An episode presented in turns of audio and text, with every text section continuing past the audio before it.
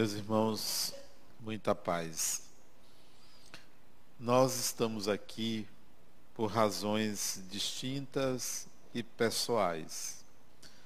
Alguns buscam o espiritual por uma curiosidade intelectual, porque querem conhecer a respeito da dimensão além da matéria. Outros vêm em busca de uma experiência religiosa, estão em busca de um, um encontro, uma transcendência com o divino. Outros vêm por conta da mediunidade, pela via sensorial, porque sentem alguma coisa, porque percebem alguma coisa, porque se vinculam à parte do fenômeno que ocorre consigo. Outros para obter explicações aos seus processos vivenciais, ao que acontece com a própria vida, às condições em que reencarnaram, de tal maneira que cada um está aqui por um motivo próprio. Há uma outra categoria de pessoas que adentram ao espiritual, em particular o espiritismo, de uma forma aparentemente aleatória. Não estão percebendo nada, não estão sentindo nada, não estão em busca de qualquer explicação, não estão atrás de uma religião. Simplesmente alguém convida, olha, a pessoa se vê dentro de uma instituição espírita ou lendo um livro espírita e ali se envolve ali quer dar continuidade. Essas pessoas, elas estão mais isentas na percepção e da análise do que encontram, porque não tem um viés, não tem um motivo específico, consciente para estar ali. Dentre essas pessoas que eu citei, eu me enquadro na última categoria. Eu simplesmente estava em casa e alguém me convidou para ir a uma festa. E eu pensei que nessa festa eu iria me distrair. Botei uma roupa de ver Deus, a melhor que eu tinha, e me deparei com o aniversário de um centro espírita que eu não sabia o que era ali, eu comecei a me interessar pelo espiritismo institucional, porque já lia antes. E essa leitura veio porque um amigo lá em São Paulo também me levou, eu tinha 17 anos, para um centro espírita. Sem querer para quê, eu aí entrei em contato com o espiritual. Então, as razões aparentes, elas foram aleatórias, não casuais, mas aleatórias. Não foi porque eu vi qualquer espírito, ou porque eu estava em busca de uma religião, ou porque eu queria explicar alguma coisa que estava acontecendo comigo, simplesmente eu fui levado. Essa característica, ela é desejável a todo ser humano. Você entrar em contato por um chamamento. Considero isso um chamamento. A casualidade é um chamamento. Tudo que é o acaso é um diálogo com o divino. Tudo que acontecer com você por acaso, considere que é Deus querendo conversar com você. Está querendo lhe dizer alguma coisa. Está querendo lhe chamar para alguma atividade. Quando você adentra o espiritual, por qualquer desses motivos, vamos ver quanto tempo você permanece vinculando-se ao espiritual. E por que razão você permaneceu ali dentro? Existem razões para você ter adentrado e agora quais as razões para permanecer e quanto tempo? Alguns permanecem porque se identificam, porque gostam, porque querem se aprofundar, porque investem, porque percebem o sentido, o significado da proposta do espiritual, porque se sentem bem, porque descobrem que ali está uma maneira, uma forma de evoluir, de se tornar uma pessoa melhor. Então, permanecem por esse motivo. Mas quanto tempo? Até quando? Um mês? Um ano? Dez anos? Conheço pessoas que eram espíritas e deixaram de ser espíritas depois de muitos anos. 10, 20, 30 anos deixaram de ser. Conheço pessoas que eram espíritas e se tornaram evangélicos. Como conheço pessoas que eram evangélicas e se tornaram espíritas. Então, quanto tempo dura a sua permanência vinculando-se ao espiritual? Vai depender do grau de compreensão da dimensão espiritual. Não vai depender da palestra, não vai depender de uma fofoca que você não gostou sobre você, não vai depender de um guia espiritual, vai depender do grau de compreensão da doutrina. Aquele, aquela pessoa que de fato compreender que o Espiritismo veio para apresentar a dimensão espiritual, para mostrar que você é um espírito imortal, para lhe levar a integrar habilidades existenciais, esse não tem prazo. Não tem como mudar a sua disposição de se vincular ao espiritual. Alguns se perdem no caminho, derivam, encontram outras ideias, vão por campos inimagináveis, porque começam a derivar a compreensão. É, esses dias, que dia foi? Hoje é quinta, né? Ontem foi quarta. Que dia foi, meu Deus? Foi terça-feira. Terça-feira eu peguei uma carona. Não, ontem. Foi ontem, quarta-feira. Eu peguei uma carona do meu último paciente. Ele me deixou na porta de um shopping porque eu ia pegar o metrô para vir para casa. Me deixou ali, mas eu tinha duas garrafas plásticas para descartar. E antes de me dirigir ao metrô, eu procurei um lugar de coleta seletiva para colocar as duas garrafas plásticas que eu queria descartar. Não achei, entrei no shopping para procurar onde descartar e achei uma lixeira e descartei as duas garrafas. Mas na hora que eu ia colocar, apareceu uma pessoa, Adenauer, e já veio de braços abertos. Ora, uma pessoa de braços abertos não tem como você recusar um abraço. Uma pessoa que recusa um abraço é de uma falta de educação sem tamanho. Não importa quem. Eu aí abracei com gosto. E ela disse assim: foi Deus que fez eu me encontrar com você. Falou assim bem alto e abraçou bem forte. E eu pensei assim: e quando ela não encontra? Quem é que orienta ela? Quem é que vincula ou não vincula ela? Se não é Deus. Porque é Deus que favorece todo tipo de ocorrência humana. Mas eu acho que ela quis dar ênfase àquele momento. Aí me disse, Adenauer, tem tempo que eu não vou no centro. Nunca mais assisti às suas palestras. Você já notou que eu nunca mais fui lá? Eu disse, eu notei. Não, mas eu me lembrava da fisionomia dela.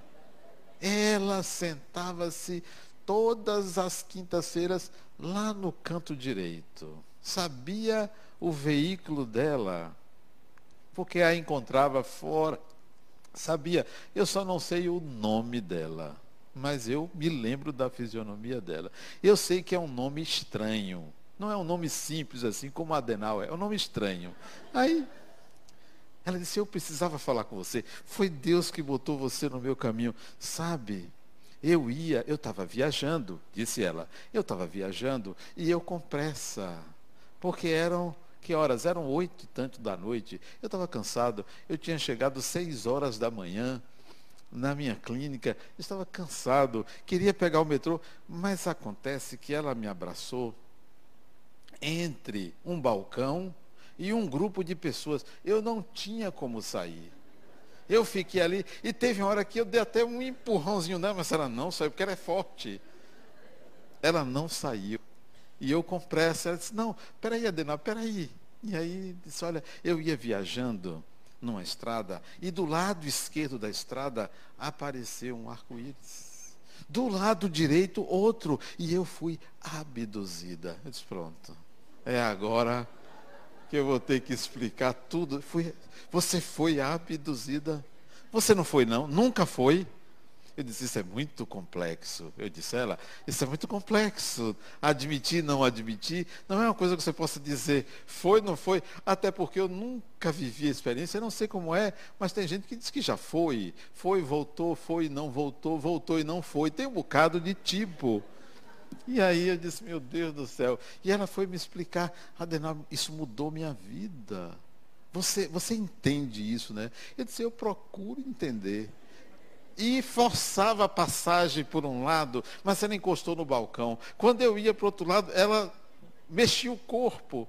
Não tive saída. E ela ficou ali me explicando sobre agora a espiritualidade dela como era. Aqui já não atendia às necessidades de compreensão dela. Ela tinha que ir para a estratosfera, ela tem que ir para outra dimensão. E fiquei ali ouvindo, pacientemente, claro. E para sair, eu tive que chegar para ela e dizer: Fulana, a gente pode conversar isso lá no centro. Não, não eu não vou mais lá. Né? Eu estou indo. E ela falou um nome de uma entidade que ela vai, e lá tem reuniões e tal. Adela, você precisa ir lá. Eu disse, eu tenho até curiosidade, porque eu sou aberto a querer compreender tudo, tudo. Eu não recusaria ir a lugar nenhum. Porém, a questão das ocupações não dá para você estar em tudo quanto é lugar. Até que eu consegui uma brecha, porque acho que alguma entidade espiritual socorrista veio ali em meu favor e me liberou eu ainda dei uma, uma, um aperto de mão nela. Poxa, foi bom encontrar você. E saí e fui, sentei lá no metrô e fiquei pensando como o ser humano vive a sua espiritualidade. O que que ele faz daquilo que ele está conhecendo? Por que, que a gente se perde num emaranhado de teorias? Por que, que a nossa mente divaga tanto quando só há necessidade de você saber uma verdade? Você, ninguém precisa de duas verdades, de três verdades. Basta saber uma verdade, só uma. E se você levar a sério essa verdade, tudo de, deriva disso aí, tudo decorre disso aí. Eu sou um espírito imortal. Basta isto. Mas a gente começa a devagar, começa a dizer assim: tem alguém aí. Eu estou arrepiado. Um outro chegou para mim há muitos anos atrás. Adenar, sabe quando é que eu sei que é doutor Bezerra de Menezes que se aproxima de mim? Ele disse, como é? E se eu sinto um puxão no músculo do braço direito? Digo, rapaz, é um negócio impressionante isso. Olha a característica da aproximação de um espírito. O que é isso? Senão fruto da imaginação. Imaginamos, criamos fantasias. A outra, não sei quem foi que me disse, não, agora estou lembrado dela, ela está aqui. Não vou na, eu não vou na cozinha de noite. Olha, espírita, não vou na cozinha de noite. Eu disse, criatura, Espíritos não ficam na cozinha, ficam no quarto. Não é? Você vai numa casa, você vai dormir, você vai ficar na cozinha, você fica um tempo na cozinha. Você acha que de madrugada espíritos vai ficar na cozinha? Não vai. Ele está ali no quarto, ali, ou deitado com você, né? ali do lado, ou sentado esperando que você saia do corpo. Mas fica no quarto. A maioria fica no quarto. Ah, ela disse, Agora, como é que eu vou dormir? Eu vou para a sala. Eles vão para a sala. Eles vão onde você vai. Eu não ficar no escuro. Você já pensou a pessoa ficar no escuro o tempo todo? Não é, não. Dizer, o raciocínio infantil, bobo, né? infantil, bobo, de ter medo na cozinha, isso é coisa de criança, né? A criança tem medo do escuro. E o adulto pensa que o espírito está lá no escuro, está no claro, no dia a dia, né? Está ali com você. Então, onde é que está a sua espiritualidade? O que, é que você anda inventando? O que, é que você anda achando que acontece?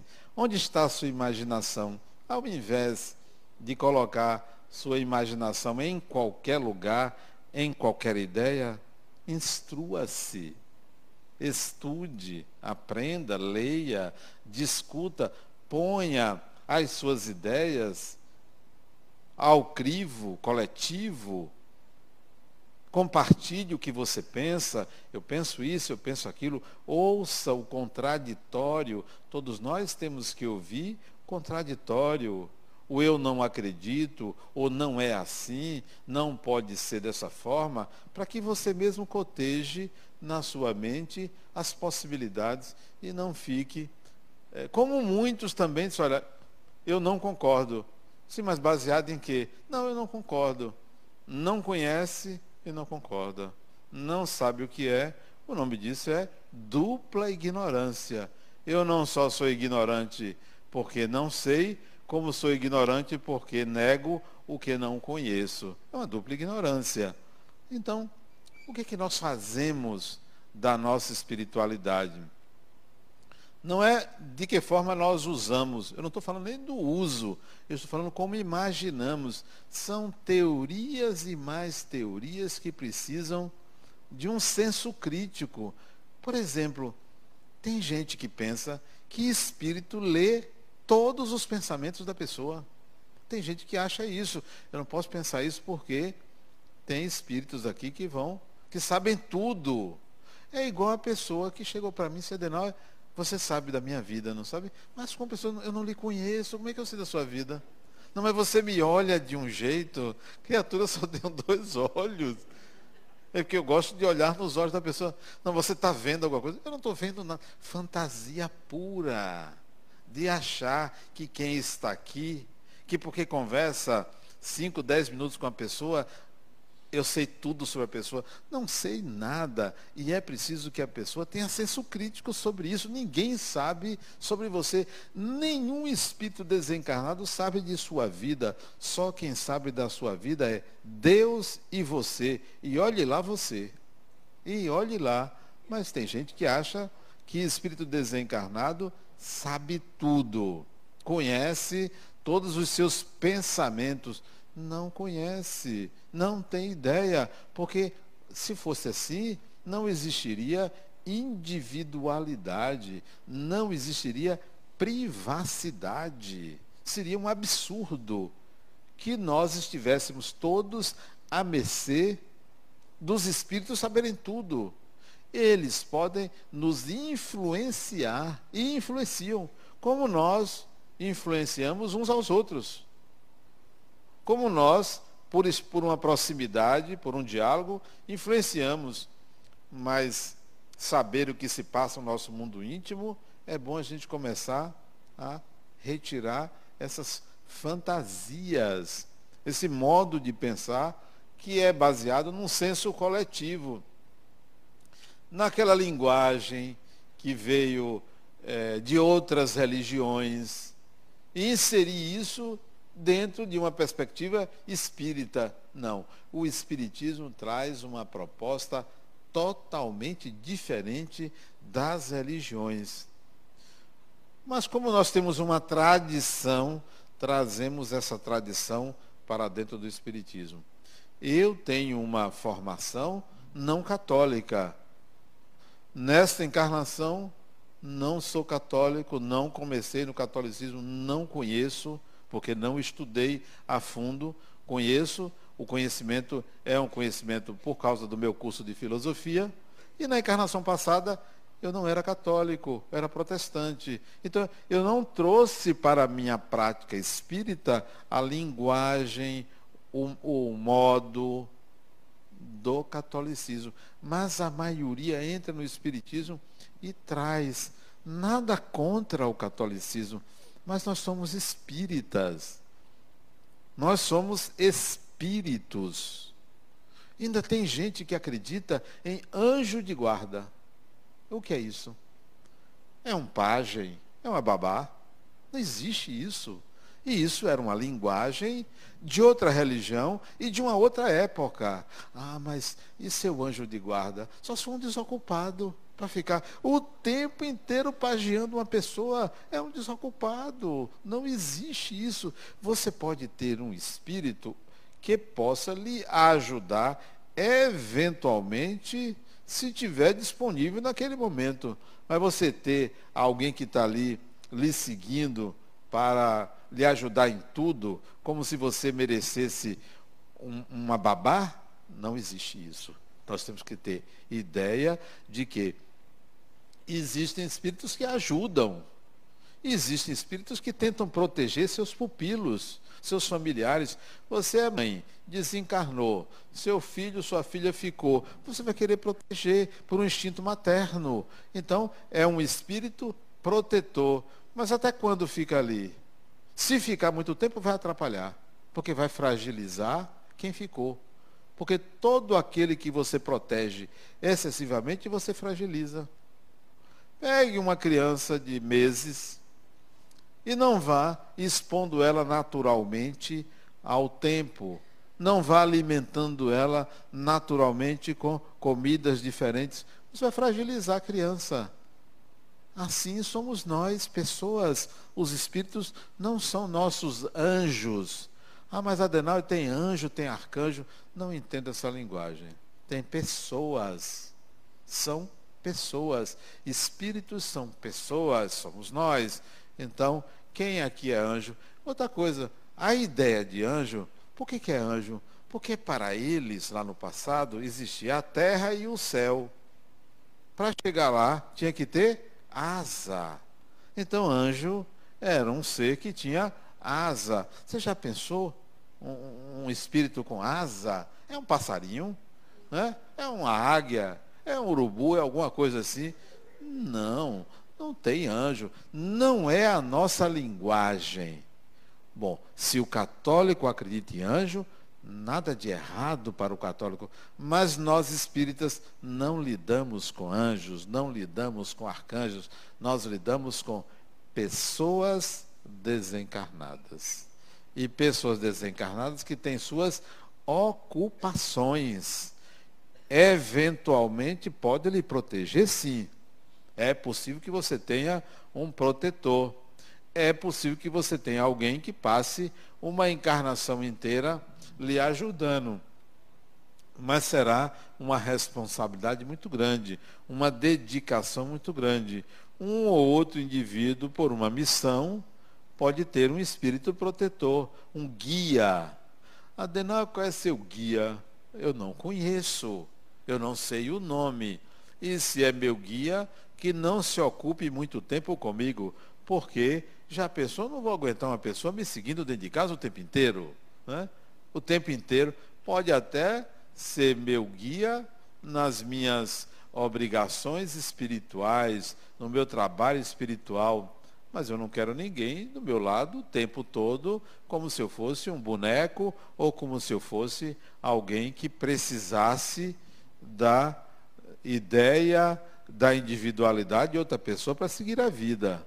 Pode me ajudar, eu até peço, eventualmente peço, mas não há aquele ser fixo, destinado a lhe proteger. Não pense assim. É essa espiritualidade que no Espiritismo é diferente. Nós não somos é, pessoas religiosas que pregamos uma vida sacerdotal para a pessoa, do tipo, ó, você não pode comer carne, não pode beber, não pode fazer isso, não pode fazer isso. Não, não. Não, você é um espírito, você escolhe o seu modo de viver. O espiritismo não tem proibições, não pode isso, não pode aquilo. uma pessoa já me chamou a atenção.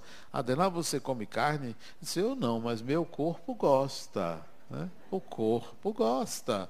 Eu posso até ficar sem. Mas ele pede, eu atendo, porque o bichinho às vezes precisa, né? Precisa de uma energia, de uma proteína. Não me. Ah, você devia deixar. Poderia deixar, mas não me convém. Não é que está errado ou está certo, não me convém, porque no Espiritismo não tem essas obrigações, esse modo de viver o espiritual. Cada um vive o espiritual da forma mais adequada, da forma que mais lhe pareça adequada para a sua evolução. Até porque nós estamos em níveis diferentes de evolução. Cada um tem uma história, cada um tem um passado. Então, vamos viver o espiritual, cada um da sua maneira. Eu vivo o espiritual da minha maneira. Prego aquilo que eu acho que é bom para mim e que é bom para todo mundo. Mas especificamente pode não ser bom para determinada pessoa. Eu tenho que ter senso crítico para isso. Há pessoas que, ao invés de limites, precisam retirar limites. Tem pessoas que você não, ao contrário, estão prisioneiras de si mesmo, você tem que libertar. Ó, fulano, saia, vá se distrair, vá dançar, vá para uma festa. Vá Outros que fazem muito isso, ó, fulano, por que, você não se recolhe? Por que você não renuncia? Então depende da pessoa. Já pensou se todo mundo renunciasse à vida material? Não teria graça a terra. Já pensou se não tivesse alegria na terra? Não teria sentido a gente estar encarnado para viver numa prisão. Então, nós não podemos pregar para todo mundo a mesma coisa. A espiritualidade é de cada um, é a sua. O que que você faz com ela lhe pertence. A única coisa que eu vou dizer a você é que você não tem como sair da condição de ser espírito. Não tem como. Não tem alternativa, não tem escolha, não é uma escolha, não é uma conquista ser espírito é uma condição. Bom, o que você vai fazer dessa condição é, é foro íntimo, é pessoal, é seu. Você vive da forma que você quiser. Essa criatura que eu encontrei no, no, no shopping, que me embarreirou ali e ficou conversando sobre a abdução, para mim, ela está vivendo uma realidade. Para mim, ela vive de uma maneira aquela experiência espiritual que diz respeito ao processo evolutivo dela. Há alguns anos atrás, uma pessoa me procurou no meu consultório. Adenal, eu vim aqui porque eu quero que você faça o prefácio de um livro que eu escrevi. Faça o prefácio. Isso tem muitos anos. Recentemente até outra pessoa me pediu e eu fiz o prefácio para ele. Recentemente, deve ter uns três ou quatro meses. Mas há alguns anos atrás, que uns 10, 12 anos atrás, um escritor me pediu para eu fazer um prefácio. Eu posso fazer, muita honra. Deixou eu ler o livro. E li o livro. Muito bom. Um livro de 22 ou 23 capítulos. Primeiro, segundo, terceiro, décimo capítulo, muito bom o livro. Eu disse, poxa, eu gostaria de ter escrito esse livro, porque fala da realidade espiritual. Lá pelo décimo quarto capítulo, eu não gostei. Porque ele botou uma informação no capítulo que contraria a minha forma de ver o espiritual. O indivíduo protagonista da história, que falava das coisas espirituais, disse que obteve todo aquele conhecimento fumando maconha. Espera aí, como assim? Fumando maconha e bebendo um chá alucinógeno. Disse, não, é isso. Isso não condiz. É possível? É, claro que é, porque o entorpecente, o alucinógeno, abre canais mediúnicos. Eu sei disto. Mas eu não, não concordo que as pessoas precisem fazer isso. Você pode abrir seus canais mediúnicos sem precisar de qualquer alucinógeno, seja chá disso, chá daquilo, maconha, cocaína, o que for. Aí eu li o livro todo, eu tinha marcado com ele 15 dias depois, e disse a ele, fulano, não vou fazer o prefácio do seu livro. Não. Mas por quê? Por causa disso, disso, disso, eu não concordo. Ele ficou zangado comigo. Ficou. Nunca mais eu vi. Mas é ele, é a experiência dele, não é a minha. Mas não a ponto de contrariar toda uma proposta de naturalizar a mediunidade. A minha ideia é que a mediunidade deve ser naturalizada, que você descubra, que você invista, que você desenvolva por vias conscientes e naturais, e não com entorpecente. Você estará alterando o seu sistema nervoso. Você corre um risco. Eu não vou fazer isso. Então, cada um vive sua espiritualidade. Como é que você vive? O outro me chamou na casa dele, ali na Graça, um senhor apartamento. Um senhor apartamento enorme. A sala da casa dele era do tamanho do apartamento que eu morava, só a sala. E eu morava num apartamento de 165 metros quadrados, antes de onde eu moro. Enorme essa. Você sabe que eu lhe, eu lhe pedi para você vir aqui? Eu quero lhe mostrar isso aqui. E me levou para uma capela dentro do apartamento. Ah, eu gostei. Ele tinha uma religiosidade diferente. Imagens de santos, esculturas de santos o lugar onde ele se sentava para meditar, à luz, de que coisa bonita. Num apartamento luxuosíssimo, aquele indivíduo tinha uma religiosidade. Ele era católico. Gostei de ter ido ali. Pronto. É a maneira como ele vive aquilo. Só queria me mostrar como ele praticava e eu gostei. E esse indivíduo ia ao centro espírita. Porque gostava, porque tinha uma religiosidade natural. O que que você faz da sua? E tem gente que gosta de cooptar os outros. Ah, você tem que ser espírita. Ninguém tem que ser espírita. Você pode convidar uma pessoa para assistir a uma palestra, para ir a um seminário e deixe que a pessoa tome as suas decisões, tire as suas conclusões pergunte, mas não obrigar uma pessoa a ir a se tornar adepto daquela religião. Viva a sua espiritualidade como é ela.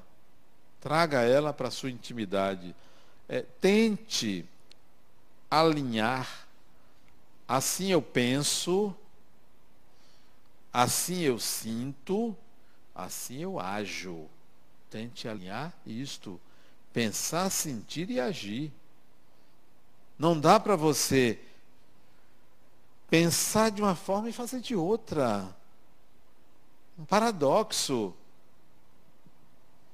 Uma hipocrisia. Como é que eu penso uma coisa e vivo outra? Como é que eu prego uma coisa e faço outra? Não tem sentido. Então, a espiritualidade tem que seguir essa regra. Assim sinto, assim penso, e pensar está o falar, assim penso, assim ajo. Use dessa forma a espiritualidade, você vai ver o quanto você cresce. A maioria das pessoas que vivem uma espiritualidade saudável consegue mudar os outros. Não é mudar só a si mesmo. Muda os outros porque mudou. Você só muda os outros se você mudar. Se você não mudar, você não muda ninguém. Quando você muda, quando você tem essa ética de alinhar pensar, sentir e agir, as pessoas à sua volta, por força da modelagem aplicada ao seu exemplo, mudam. Mudam com você. Experimente. Observe que se você não muda, o outro nem acredita em você. Porque sabe que aquilo é da boca para fora. Sabe que aquilo é apenas um ritual.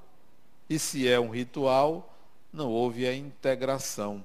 Muito mais importante do que você ser espírita é você se conscientizar que é um espírito. No prefácio do livro Nosso Lar, o Espírito Emmanuel, no final do prefácio do livro, prefácio de 1942, quantos anos isso tem? Quase 80 anos, 70 e quase 76 anos, né? Ele coloca assim: precisamos de espiritualidade, precisamos de espiritualismo, precisamos de espiritismo, mas precisamos muito mais de espiritualidade. O que é espiritualidade? É o modo como você vive o espiritual. Se a sua espiritualidade é barata, é para convencer os outros, Adenauer, fulana deveria assistir essa palestra foi para você, não é para o outro. É para você. Fulano deveria ler esse livro, é para você, não é para o outro. Deveria assistir a esse filme, não é para o outro, é para você. Falar nisso, eu fui assistir um filme, está até esquecido. Eu assisti três filmes essa semana, um no cinema. Eu assisti um filme muito bom, pena que foi curto chamado Paulo, o Apóstolo de Cristo, que é a história do encontro entre Lucas e o apóstolo Paulo. Por que curto o filme? Porque só mostrou o período em que Paulo estava na prisão, que ele ficou prisioneiro. Muito curto. Mas foi ali que nasceu o Atos dos Apóstolos, escrito por Lucas, ditado por Paulo. Mas muito interessante o filme, porque mostra a simplicidade da mensagem de Jesus. A simplicidade. O filme é bom por isto. Não tão bom porque curto. Porque poderia estender-se a muito mais experiências vividas por Paulo, né? Foi sintetizado. Mas excelente, aconselho aqueles que gostam de histórias do Evangelho, histórias do cristianismo nascente, assistir Paulo, o apóstolo do Cristo. Está mais para uma peça teatral do que para um filme, mas é um bom filme e vale a pena assistir. É. O que, que a pessoa faz? O outro que eu assisti foi o Hacker. Não gostei muito não. Até esqueci uma parte do filme, me desinteressei, coisa rara, mas assisti quanto é filme, é bom você assistir para depois você tirar uma conclusão. Né? Eu tenho mais uns três filmes para assistir essa semana. Vamos ver se domingo eu assisto. Na próxima quinta eu conto esses três filmes. Então, sua espiritualidade, ela deve transcender o, o, pensamento coletivo, o ritual que todo mundo faz. Ela tem que ser natural. Aprenda e use. Espiritualidade não é simplesmente praticar e conquistar e praticar virtudes. Espiritualidade é conexão com o espiritual. Espiritualidade é conhecimento do espiritual. Espiritualidade é contato com o espiritual. Espiritualidade é entender de mediunidade, de conexão com outra dimensão. Espiritualidade é isso. Não pense que espiritualidade é você ser uma pessoa educada. Ser educado é obrigação, não é espiritualidade. Espiritualidade é muito mais do que você acreditar. É muito mais do que você demonstrar virtudes para os outros. É muito mais do que você decorar conhecimentos e replicar esses conhecimentos é muito mais do que você copiar e colar. Isso não é espiritualidade. Espiritualidade é o que você deduz da sua condição de ser espírito imortal. Espiritualidade é você olhar o outro como espírito, enxergar o outro como espírito, e não simplesmente enxergar o outro como um corpo. Como um corpo como um homem, como uma mulher, como pai, como filho, como filho. Somos espíritos, estamos aqui para aprender. Espiritualidade é ter essa visão. É olhar a trajetória do outro pelo lado espiritual. É olhar a sua história pelo lado espiritual. Semana retrasada, um grupo de pessoas de onde de Fortaleza teve aqui. Foi semana retrasada, não foi? Semana passada. Um deles me perguntou, quando, quanto tempo tem isso aqui? Eles por volta de duzentos e poucos anos, né? Como assim? Criatura, uma obra espiritual não nasce quando as paredes são construídas. Não nasce quando você deseja fazer numa encarnação. Isso é um projeto que vem de muitos anos. São espíritos que se dedicam a uma causa. Que eu me lembre, isso começou lá no início do século XVIII. Depois, amadureceu no século XIX, a gente se juntou no começo do século XIX, ó, vamos fazer isso. Vamos aprender essa doutrina e vamos construir alguma coisa. É um projeto de um grupo de pessoas. E nesta encarnação, eu já coloquei até nos meus objetivos para a próxima encarnação, quem eu vou convidar para a gente dar continuidade de outros projetos e aonde. Vamos reencarnar onde? Na Tailândia? No Brasil? Nos Estados Unidos? Na Alemanha? Vamos fazer o quê? Vamos mexer com o quê? Porque você pensar numa encarnação e numa espiritualidade, olha, eu vou reencarnar para resolver uma pendência que eu tenho com minha mãe, com minha tia, com meu ex, com minha ex. Com... Resolva logo isso agora. Volte para cá para fazer outras coisas. Mas para ficar naquele mimimi, naquela coisinha pequena, não, eu tenho que perdoar fulano. Resolva isso logo com fulano, para não gastar 100 anos de uma encarnação para nascer, arranjar um namorado, uma namorada, duas ou três, porque eu não sei como é que vai ser o futuro, trabalhar, comprar uma casa tal. É só para isso? É muito pouco. Que pobreza é essa? Você reencarnar para viver uma vida mediana, queira mais. Pense assim, ó, próxima encarnação, eu vou querer ser ministro da educação. Aliás, não, ministro não. Tem negócio de for... político não. Vamos, vamos, muda, muda, muda. Vamos passar para outro, outro gosto, outro querer. Eu vou querer fazer tal coisa. Mas mas é, queira projetos que você seja capaz. Nada de megalomania. Né? Ah, não, eu tenho uma missão. Adenal, eu tenho uma missão aqui. Eu vim para cuidar de crianças. Grande coisa. Toda mulher diz isso. Porque tem o materno. Não, você veio aqui primeiro para ser feliz, para se conhecer, Agora, você só vai realizar projetos maiores se você resolver as coisas menores. Como você brigando com todo mundo dentro de casa, você quer fazer uma obra grande? Se a obra menor quer viver uma encarnação pacífica ao lado de pessoas, você não consegue? Como? Resolva as menores logo para você querer fazer algo maior. Então, comece a, a pensar numa espiritualidade capaz de mudar essa realidade aí. O que é essa realidade aí? A ignorância humana. A pior tragédia que existe não é a violência, não é a fome, não é a ganância, não é a ambição, é a ignorância do ser humano quanto a sua condição de ser espírito imortal, porque isso provoca uma série de cegueiras. Se você não se ver espírito,